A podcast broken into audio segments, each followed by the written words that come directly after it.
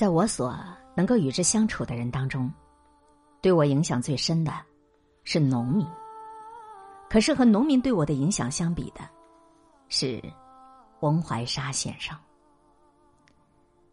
当我写下了这段话以后，我发现自己第一次面对着思维可能为情所逼的问题，我为自己遇到的情况感觉到了奇异。我初次见到王怀沙先生，是文学院请他来讲课。后来他对我说：“我所以敢去，是因为你们这些啊。”号称作家的人有两缺：第一，你们缺知识，这个我可以给你们补；第二，缺德，这个我跟你们一样。我没有把他这话看作是玩笑。一个人有德，那不是容易的事，比这个人有知识要困难的多了。当今这个世上，真正是五色、五音、五味儿，都是缤纷驰骋的，全部奔涌过来，磨砺我们的耳、目、身、心。重知识，重本事。一般来说，这也是当代人很多的一种生活需要。文怀沙先生的魅力，不在于他拥有许多。天下少有人知，但他知的知识，甚至常常也不只是表现为一种思想，还有一种驾驭思想的东西。这个东西是什么呢？早先我注意到他在课堂上说过的这段话：用土地去欺负人是可耻的，用金钱去欺负人是可耻的，一个知识分子用知识去欺负人也是可耻的。先生因此认为，还有一种东西，应该凌驾于所有知识之上，那是制止知识跋扈的东西。那个东西，先生认为，是突破了个人局限的良心。那么，支持良心的东西又是什么呢？先生认为，简单说，就是爱心。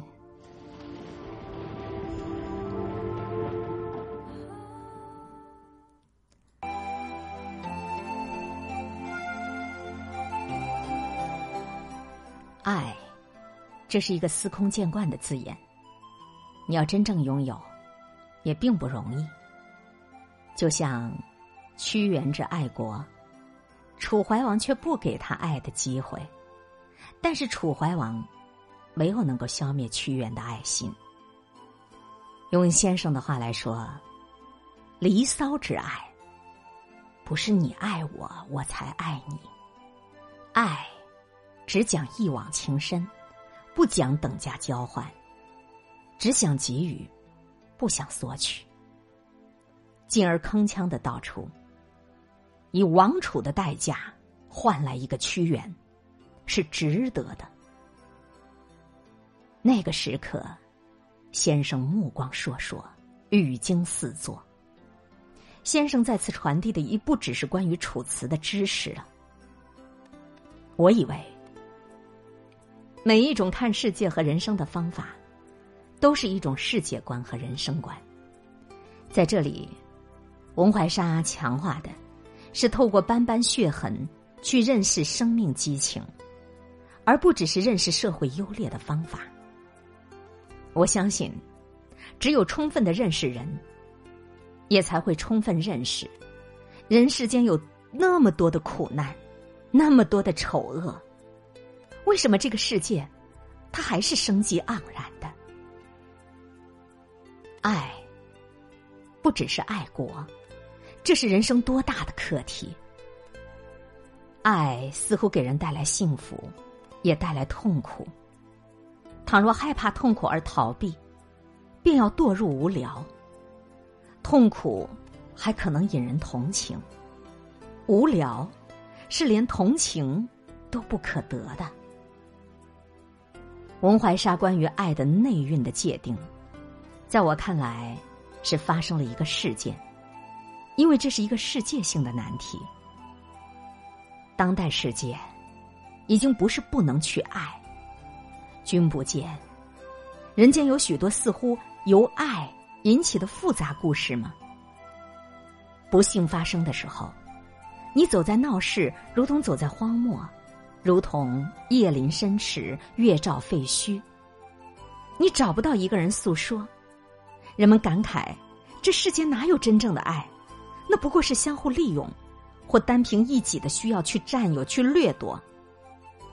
东西方都有人通过艺术或论述，去揭示爱的外衣包藏着的虚伪、卑鄙、丑恶、残酷等等。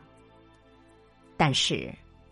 倘若以文怀沙关于爱的定义去审视，那些复杂的故事并不表现为爱的复杂性，只说明人性的复杂性。那么，文怀沙关于爱的真意的认取，正是努力着要把被人性的复杂性埋葬着的爱拯救出来，还其真面目。不能想象，人间怎能没有爱呀？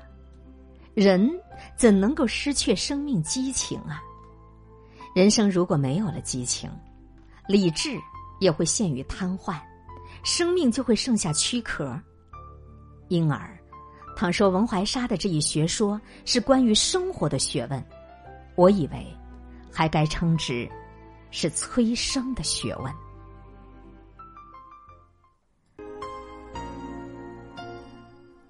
少年的时候。读《离骚》，看到了屈原对自己的出生非常自豪。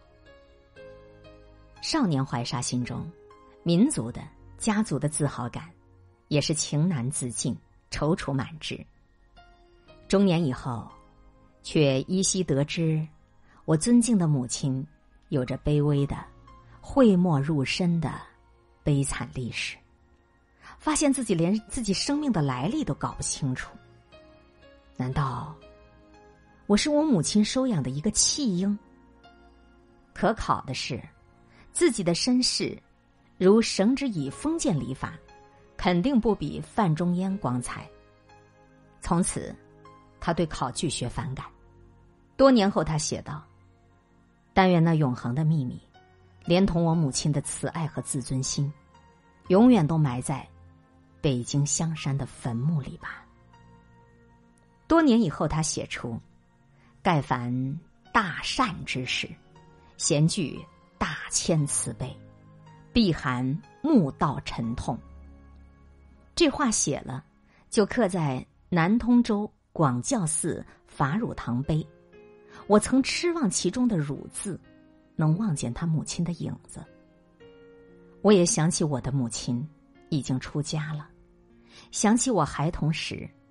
曾惊奇的见过母亲美丽的乳房，想起法和乳的结合，太高妙了。那是哺育，是爱。我忍不住，眼泪打湿了睫毛。文怀沙所撰那碑文三百七十一字，哪里是以一个国家一级教授的知识去做的呢？那是以大爱。去亲送大善，以此奇妙，古之所无。这篇作于公元一千九百八十二年，佛历两千五百二十六年，僧俗共赏的玄妙之作，是可以爱因共梵音起远的。文怀沙曾这样说自己：“我是一个在生活中。”充满尘垢的人，就这样一句话，在这个不少名人包装自己都有恐不够的世界，有谁肯这样说？就这句话也惊世骇俗啊！这是对人生的忏悔吗？我相信，他从上帝那里也得到一些东西，更相信他一定是看见了自己隐秘内部的隐秘，好比科学家。看见原子、中子，知道那东西很宝贵，爆炸开来，也能毁灭世界。对先生这些话，我怀着至深的敬意。我深信先生的学问，不只是通过发掘深奥的典籍所得，是用极大的真实去正视自身的存在，并用自己一生的坎坷去做生生灭灭的搏斗，是至诚的探求，才收获升华了骚的真韵。他还说：“我不怎么相信世界上有什么。”不存在阴影的东西，我只相信有不断战胜阴影的愿望。还说，在很多的秽语之下，常常埋葬着一个庄严的灵魂。这该是由自身曾经的痛苦和屈辱，体察到了天下很多人也有的痛苦和屈辱吧。他曾是民国的政治犯。也在共和国坐过了牢，幽禁于牢里十年，得了个无罪释放。有这些经历，他似乎有资格相当深刻，或者相当冷峻。但我感受到的，常常不是这些，是我愚钝，还是他太会遗忘了？我要理解他那些牢狱的生涯，不是没有困难。但我感到不无惊讶的是，他似乎做到了自甘为囚。作为中外闻名的楚辞研究专家，他知道屈原“因何虽九死，其犹未悔”，用生命去敲出尼罗江中的千古绝响。也懂得司马迁为什么就极刑而无愠色。能够活着受辱，文天祥说：“自杀，我是不会的。只有你们把我杀掉，那就成全我了。”文怀沙也可这样认为，自己来蹲监狱，我是不会的。既然不得不为囚，囚徒生活也是我命运中的组成部分呢。如果能够把囚室也变成家。把自己变成那里的居民，世上还有什么能够囚禁得住他呢？举国一人为之囚，我听到文怀沙这样说。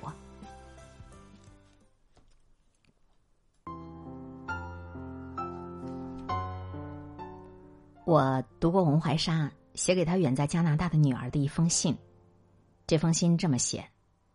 亲爱的嘟嘟，人家的闺女儿有花戴，你爹我没钱不能买，我真不知道给你什么才好。为了你，难道还有什么值得吝啬的吗？又写道：“你需要补习的功课太多了，你知道吗？世界上没有任何一个国家有我们这样内蕴丰富的灵魂，它埋伏在沉默底下的沉默和蠢蠢欲动。”我读到这儿，真是为之动容。早先鲁迅说：“沉默呀，沉默呀，不在沉默中爆发，就在沉默中灭亡。”文怀沙看到了沉默底下的沉默，那应该是双重的沉默。这是他在狱中看到的吗？并看到了沉默底下的蠢动吗？在文怀沙的世界里。蠢动，该是爱，是被覆盖在沉默底下，即使不以爆发的形式出现，也绝对不会灭亡的煽情。因而，我不能不更加重视他的另一句话：被理解也是痛苦的，而且是更大的痛苦。早先，文怀沙也只是理解到被离间的痛苦，也就是不被理解的痛苦。现在如何来理解，来描绘他的新发现呢？从前，钟子期死了，伯牙终身不复古琴。世界的创造是因为遇到了知音，你那个创造，它才成为了美。否则，就会像色彩对于盲人，它不存在的。钟子期把伯牙的音乐带走了，伯牙还活着。人生恍惚，岂不好比剩下的躯壳？如果伯牙不曾遇知音，还不至于这么痛苦的。监狱外面还有爱怀沙、理解怀沙的人，铁窗把他们切割成了两个世界，这个阻断对彼此来说都不下于钟子期死去。于是文怀沙说。人生如果不被理解，也不必悲伤。这不就是智者的声音吗？我们已经可以来认识，痛苦是因为我心里有思念，我有理解，我有爱。是理解，是爱被阻隔了，才会产生痛苦。爱才是其中最本质的东西，是我们值得用生命去捍卫的东西。但是这样说太轻松了，值得停下来细细的探究一下那个叫痛苦的家伙。文怀沙老老实实的说：“我是害怕痛苦的。”书中常见，呼吁大喜，竟不敢相信，于是拧自己一把，啊，痛，便知道不是梦。那么痛苦可以为幸福作证，但那个时候文怀沙不是用来证明幸福。夜半醒来。在监狱里，怀疑是在地府，拧自己一把，哎呀，痛！证明我还活着。痛苦，是生命的证明啊。文怀沙说：“痛苦大，证明感觉系统还良好，你没有麻木。如果消灭了我的肉体，那就把我害怕的那个痛苦也消灭了，又还有什么可怕的呢？这是不是阿 Q 的精神胜利法？我曾经听他说。”和尚在山中修到了万事皆空的地步，然后就去人间化缘，看万家人的脸色，闻市井的香气和污秽之气，往来于山林与市井，得清净之气，也得污浊之气。清了，用污浊气去破一破；浊了，用清净之气去破一破。如此打磨来打磨去，就打磨出佛光来了。我因此在想。文怀沙一定是在狱中，由自己的面壁想到和尚的面壁了。但那个时候他不得去市井，只能在监狱里头修炼。要修炼到什么都不在乎的地步，就是要用实际的痛苦去破之。如果痛苦到不能自拔，那就是沉溺，那就要用看不见的精神去破它，去提升它。我想，为人、为文，乃至为政。大概都是一样的道理吧。太实了，你就要讲求空灵；太空了，你就要讲求实在。这哪里是精神胜利法呀？以实来破虚，以虚来破实，虚实相济。这其实是一个哲学命题。文怀沙就这样打磨来打磨去，虽然在黑暗的监狱里，怎能够不打磨出光亮来呢？如果说那里有他的铁窗哲学，我以为他的铁窗哲学仍然是爱的哲学。不仅有情人被分开的痛苦是因为有爱，人为什么要忧国忧民呢？国与民到了要忧的地步，并不是美妙的事。有忧，那是因为你心里有爱，是爱，是忧国忧民，美的动人，美的让人伤心，让人掉泪。这个情感在牢中充满着空间，犹如立起一座出征的帐篷。它是可以抵御有压迫带来的痛苦的，至少可以使得他的痛苦变得可以忍受。但是不被理解或者被理解的痛苦，有没有办法超越呢？爱，他难道可以被囚禁吗？我想起文怀沙。曾经高度的赞扬过蜜蜂，他不是赞扬蜜蜂采百花精华的勤劳，也不是赞扬蜜蜂遭遇攻击会不惜牺牲、英勇反击。他说：“我们要学习蜜蜂，能够嗡嗡嗡的时候只管嗡嗡嗡，不考虑为谁辛苦为谁忙。”我想，对呀，他们要是一考虑，哎呀，也会像人一样说没劲，真没劲。我也想。他说这话的时候，恐怕他已经考虑过了。伯牙也是限自于自身的缺憾罢了。他不要在乎有没有人欣赏，学会陶冶自己、欣赏自己，使自己快乐，难道不是人生最基本也最重要的贴身的本领吗？其实啊，这个本领不少人是保持住了的。最难把它保持住的，其实就是知识分子，怀才不遇的痛苦会流传千古。我读到文怀沙为《禅林意趣诗》所做的序，他这么写的：中国的知识分子，特别是苦难中的知识分子，自古至今都需要学会征服或超脱苦难的精神世界，都需要开拓自己的胸怀。你的胸怀宽广了，你的苦难。也就相应的缩小了。我以为这个话也自有它的来历了。